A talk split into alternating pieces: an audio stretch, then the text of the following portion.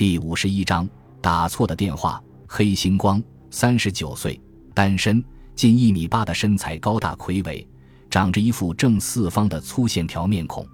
这位关东平原中部白冈镇的警察是一个真正的侦破迷，尤其对密室凶杀案情有独钟。曾经侦破过屈指可数的极其勉强可称得上是密室的小案件。不管怎么说，总算发生了一件盼望已久的密室事件。若能侦破一起真正的密室凶杀案，黑星也就可以在白钢署露脸。要调到县警本部去，也并非没有指望了。案发现场大宅白钢公寓就在白钢车站前。黑星乘电梯到五楼时，满面红润的竹内刑警正站在案发现场的房门前向他招手：“警部在这里。”竹内他们也刚到，在挂着曾根源这一姓氏牌的五零五室房门前。除了两名警察之外，还有一对大约过了二十五岁、神态非常不安的男女。女人穿着淡褐色裙子，上着白色外套，是一个性感而容易令男人神迷的女人。她脸色苍白，万分憔悴，长发凌乱，好像急得连梳理一下的时间也没有。男子身穿短袖衬衫，整齐地系着领带，像是公司里下班后径直赶来的，一副运动员类型的健壮体魄。额头上满是汗水，好像刚刚进行过一场剧烈的运动。你们，黑星刚开口问，男子向前跨出一步，说道：“我是他公司里的同事，叫种本宽。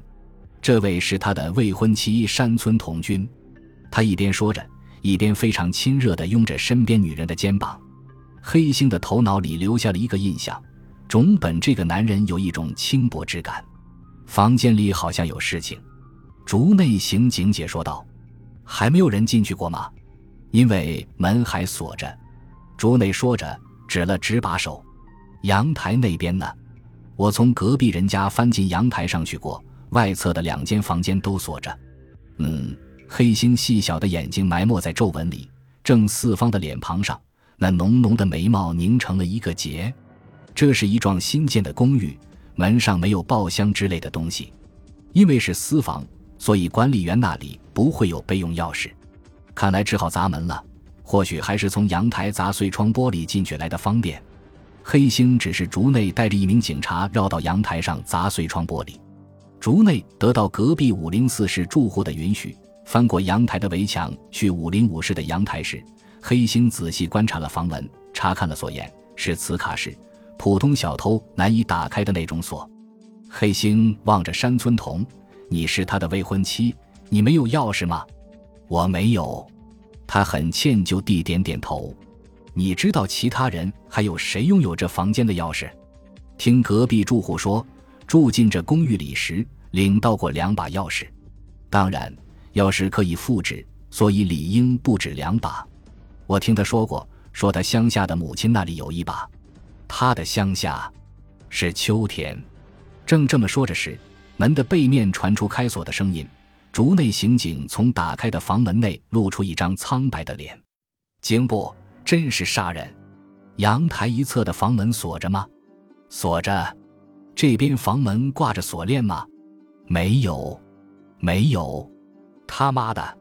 黑星轻轻嘀咕了一句：“如果挂着锁链，这就是一个名副其实的密不通风的密室。现在看来。”这只能勉强算得上是密室，他稍感不满。我们进去看看。来，在这边。黑星一走进房间，竹内便指着起居室的中央，一个身穿衬衫的男子仰面躺在桌底下，眼睛就像要蹦出似的鼓起着，显然已经死亡。据观察，死者身上没有刀伤，脖子周围有淤血，很可能是被勒死的。房间是两套间。没有发现凶手的身影。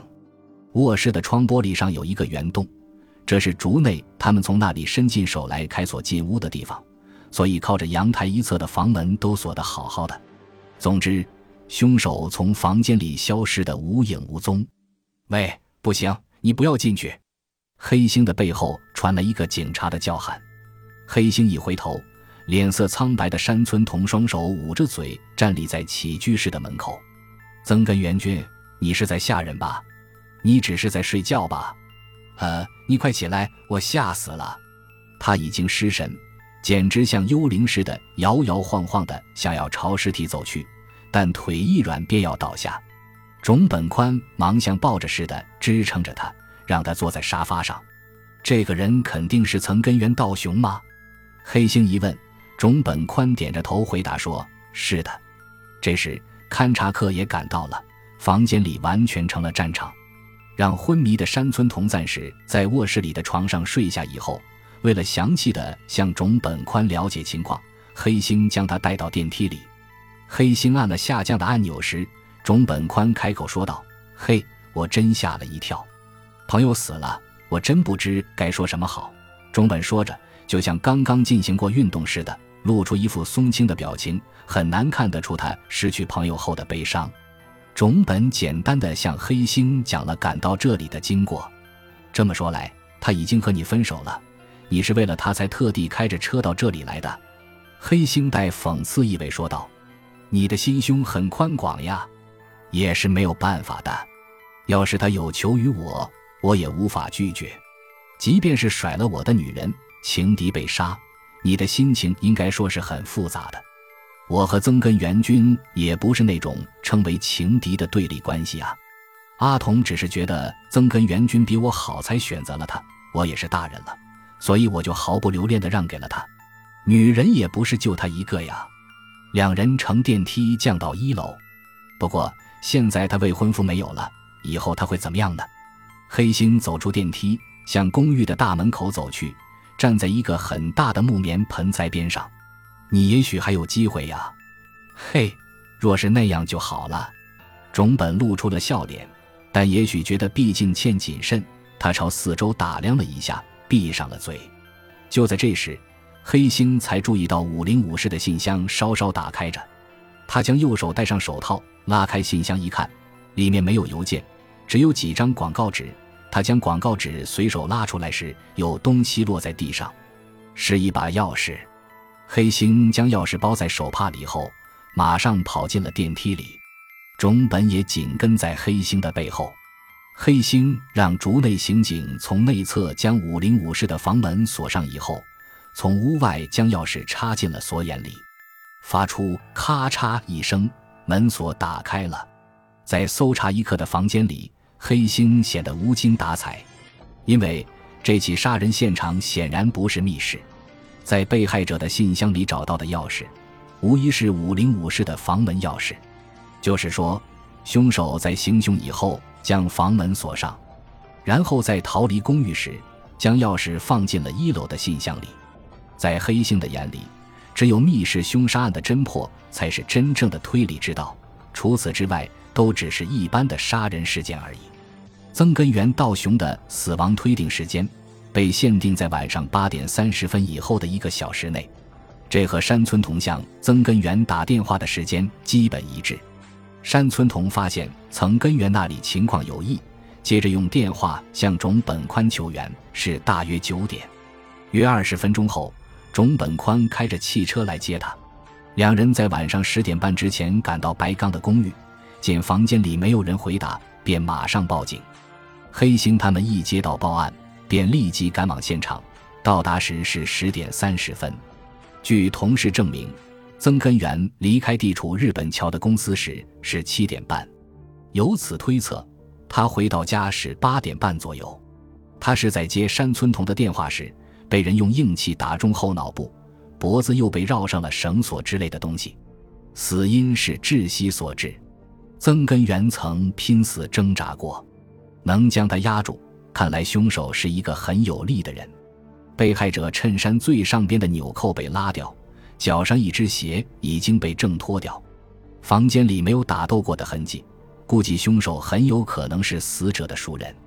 被害者在家乡秋田有着老迈的父母亲和妹妹，三人接到案发通知，第二天一早就赶来了。经调查，案发时他们都在秋田，亲属们从未从死者嘴里听说过有关婚姻的事，就连死者有哪些关系密切的朋友。他们也几乎一无所知。一日下午三点过后，竹内赤红着脸从东京赶了回来。竹内头脑并不灵活，但第六感觉却极其敏锐，以前曾抢在黑星的前头侦破过几起案件，在黑星的眼里，竹内是一个很会利用他人推理能力的人。怎么样，有什么收获吗？黑星迫不及待地问。没有，一无所获。竹内嘴上说没有，但神情却有一点兴奋。先在他的住处进行调查，也许因为他是单身的缘故，公寓里没有人和他特别亲近。和邻居遇见。他也只是打个招呼。他平时要上班，只在星期六和星期天才待在家里，因此在公寓内没有找到与他交往并有着杀人动机的那种人。感谢您的收听，喜欢别忘了订阅加关注，主页有更多精彩内容。